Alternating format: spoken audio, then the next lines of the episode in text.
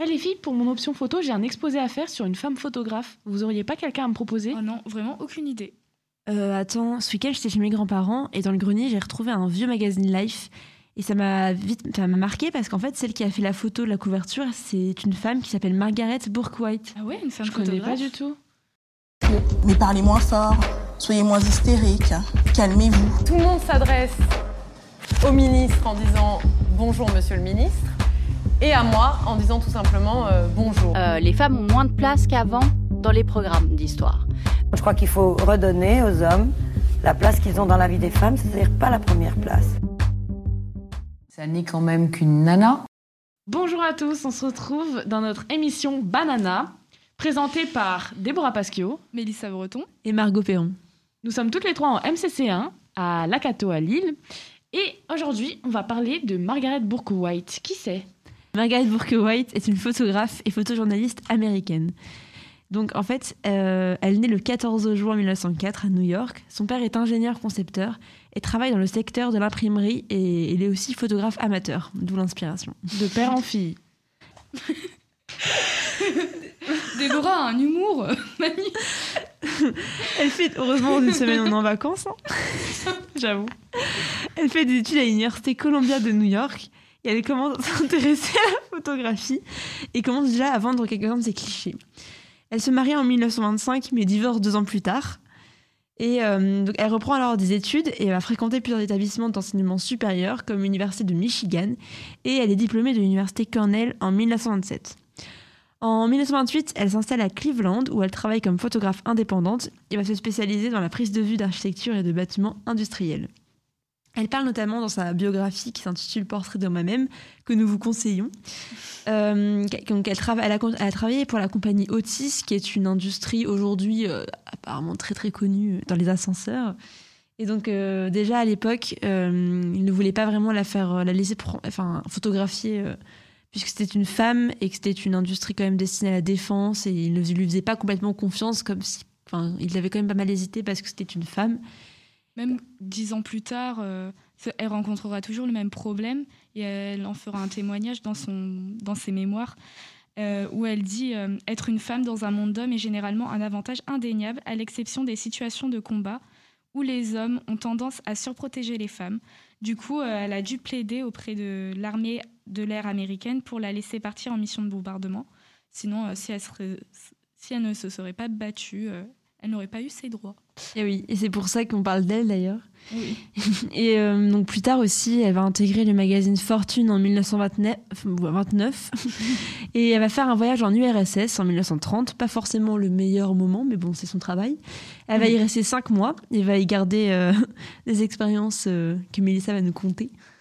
Oui, euh, bah, toujours dans ses mémoires, elle a pu témoigner euh, du fait que quand elle a fait un entretien avec euh, Staline, le dictateur bah, de l'URSS à cette époque-là, elle a rencontré des difficultés lors de l'entretien parce que, par exemple, elle, elle avait besoin qu'il s'assoie et il n'était pas forcément favorable à ça. Du coup, c'était un, peu, euh, un peu froid la- l'ambiance, Oui, je pense un qu'on peu tous. quoi. elle n'a pas gardé une image euh, très réjouissante euh, du dictateur. C'est vrai que Margaret Bourke-White a beaucoup, beaucoup voyagé, donc notamment à URSS pour rencontrer Staline. Mais euh, elle a aussi voyagé aux États-Unis. Où elle habite. Merci Margot. Important de préciser. Quand même. en Afrique et en Corée du Sud aussi. Et en fait, tous ces voyages lui ont servi à photographier euh, beaucoup d'humains, pas seulement des, des buildings, des, Oui. de l'architecture en fait, Euh, parce qu'on la considère comme une photographe humaniste, puisqu'elle a beaucoup montré les conditions de vie euh, des humains dans leur pays.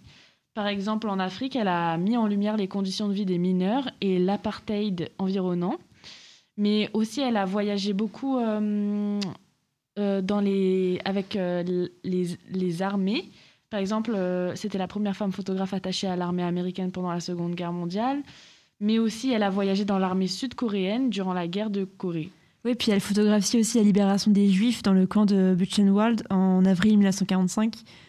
Donc euh, c'est vrai que c'était, je pense, une femme euh, qui était là aussi pour établir la vérité. Oui. Ce, qui est, ce qui est important à la photographie, euh, Mm. c'est ça qui fait l'importance des photos dans, dans le, journal, dans le journalisme, c'est de montrer l'image telle qu'elle est.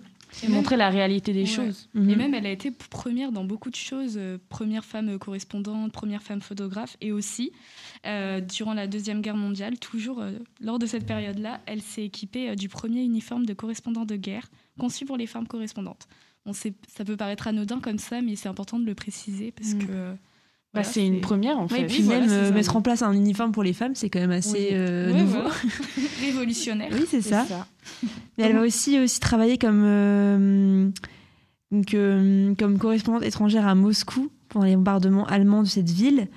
Et, euh, et ça va être aussi bah, l'unique femme, bah, tu l'as dit Mélissa, en fait, correspondante de guerre américain. Par contre, on peut pas dire que c'est la première photographe non plus parce que... Ah oui, c'est moi. Faute erreur de ma part. Désolée. non, non, mais voilà, c'est il faut préciser. Mais euh, elle va aussi d'ailleurs euh, bah, rencontrer Gandhi. D'ailleurs, elle a fait une photographie de ce moment et c'est euh, ma photo préférée de Margaret Bourke-White. Sur cette photo, on voit Gandhi assis sur un tapis dans une chambre. On suppose que c'est sa chambre. Et il lit un- une sorte de journal attentivement. Euh, ce qui m'a marqué sur la photo, c'est que Gandhi n'est pas au premier plan. En effet, de- devant lui, au premier plan, il y a un rouet. Et au bout de celui-ci, on peut voir un peu de tissu. Et en fait, la photographe a fait exprès de ne pas le mettre au premier plan. Et du coup, c'est c'est- ça, c'est ce qui m'a le plus interpellée. Après, pour la petite histoire, euh, il faut savoir qu'elle aurait photographié Gandhi quelques heures avant son assassinat. Assez Ah. morbide. Oui.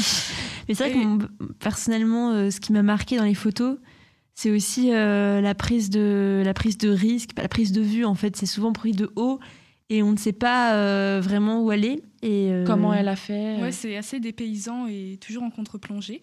Et du coup, euh, toujours dans la continuité, euh, je vais parler aussi euh, de ma photographie préférée. Et on va remonter un peu en arrière, euh, toujours à la période euh, de la Seconde Guerre mondiale. Euh, du coup, en 1945, où euh, elle a photographié, euh, bah, elle a fait des prises de vue euh, des prisonniers lors de la libération euh, des camps juifs, dont celui de Buchenwald, où euh, elle a été l'attachée à la troisième armée du général Georges Patton. Et aussi, j'ai oublié de préciser, mais elle, elle est allée dans des missions de bombardement où elle a dirigé le vol de l'avion Flingen au nord de l'Afrique pour une attaque aérienne sur des cibles allemandes. Du coup, elle a participé à de nombreuses missions. Il est important de le préciser. Et euh, pour euh, sa photo, si vous voulez aller la voir, et elle sera disponible sur notre compte justement Instagram Banana. D'aller Nana, puisque Banana était déjà pris malheureusement. Du coup, elle s'appelle et elle se nomme euh, Les prisonniers de Buchenwald. Elle a été prise le 15 avril 1945 et ça montre un groupe de détenus masculins sans sourire qui nous fixent, euh, nous les, téléspect- euh, les spectateurs, alignés devant une clôture de barbelés. Et euh, pour euh, rajouter un petit plus, elle a pu, euh, toujours dans ses mémoires Portrait of Myself, sorti en avril 1985. Et euh, du coup, euh, dedans, je cite, elle euh, dit J'ai vu photographier les piles de corps nus et sans vie, les squelettes humains dans les fourneaux, les squelettes vivants qui mouraient le lendemain parce qu'ils devaient attendre trop longtemps pour être délivrés, les morceaux de peau tatoués utilisés pour les abat-jours. Utiliser l'appareil photo était presque un soulagement. Cela a interposé une légère barrière entre moi et l'horreur devant moi. En arrivant à Buchenwald à la fin de la Seconde Guerre mondiale, Barbara Kruger. Euh, désolée, N'hésitez pas à écouter notre podcast sur Barbara Kruger. je suis toujours bloquée sur elle. Margaret Bourke-White a témoigné de ceci. Voilà. D'ailleurs, ce qui va aussi caractériser sa vie, euh, bah, c'est sa maladie. C'est ça. En 1952, elle a été diagnostiquée pour la première fois avec la maladie de Parkinson. Donc, pour ceux qui ne savent pas ce que c'est, c'est une maladie qui affecte notre système nerveux et cela va ensuite affecter le comportement. Par exemple, les mouvements seront ralentis ou on va avoir beaucoup de tremblements dans tout le corps. Malgré cette maladie, elle a tout de même continué à photographier jusqu'à ce, que ce que cela devienne trop difficile pour elle. Et alors, à ce moment-là, elle s'est tournée vers l'écriture. C'est d'ailleurs là qu'elle a rédigé son autobiographie, comme l'a dit Margot. Et Mélissa en anglais. Life a publié aussi euh, un article en 1959 sur euh, la chirurgie cérébrale expérimentale destinée à combattre les symptômes de la maladie de Margaret Bourke-White. Cette histoire a été photographiée par son compagnon de l'époque, Alfred Einstein. Ensuite, elle est malheureusement décédée dans un hôpital au Connecticut en 1971. Mais elle aura eu une vie quand même euh, assez euh, mouvementée. Mouvementée. Ah, ça, on peut le dire, oui. Malgré qu'elle soit courte quand même sa vie, parce Ouais. qu'elle est, meur- elle est morte assez jeune, non? Non. Après, je tout ne dépend de ce que tu Elle veux est née dire. en Jeanne. 1914, tu m'as dit? Euh, oui. Et elle est morte en 1971. Bon, Ouais, ça va. Pour, à l'époque, ça allait. Enfin, non, elle est née en 50, 1904. 60 ans? 60, 60... Bah, en- Neuf. enfin, ouais, c'est 68, C'est quand même. une elle, belle aurait, vie quand même. elle aurait pu quand même vivre un peu plus longtemps, mais bon. Oui, voilà. Après, elle, avait, elle était malade. et Oui, c'est ça. Mais d'ailleurs, ça a été aussi une des premières à, à encourager les, enfin, les personnes souffrant de, du Parkinson, Mais elle a, Parkinson elle a à, à 20 ans, l'assumer. Elle a, elle a mis 20 ans dans sa maladie. Oh, c'est La énorme. maladie a pris Ouais. 20 Ah ans. hein. ouais.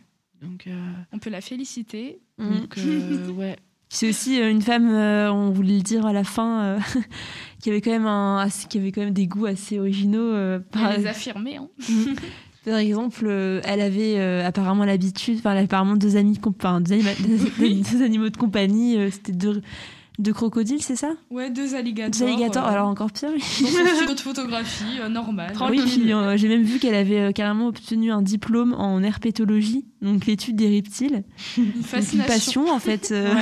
Après la photographie, euh, les reptiles. C'est ça. D'ailleurs, Oh, faudrait voir si elle a pas fait des photos de reptiles. bah, justement, c'est oui, c'est la question que je me suis posée, mais. euh, De toute façon, on vous mettra tout un sur le compte Instagram. On vous invite Oui. force- fortement à y aller Balénana, Balénana, balénana, on répète. et on à répète. partager, surtout, pour euh, agrandir la communauté. Et comme ça, bah, on vous nous ferez des suggestions aussi des personnes que vous voulez qu'on parle et qui sont pas assez euh, mises en avant Mhm. aussi. Ça peut être intéressant. Oui, dans les Oui. commentaires. Oui. Et on se retrouve la semaine prochaine pour une toute nouvelle émission sur une autre femme. On vous laisse. Bisous. revoir. Bisous.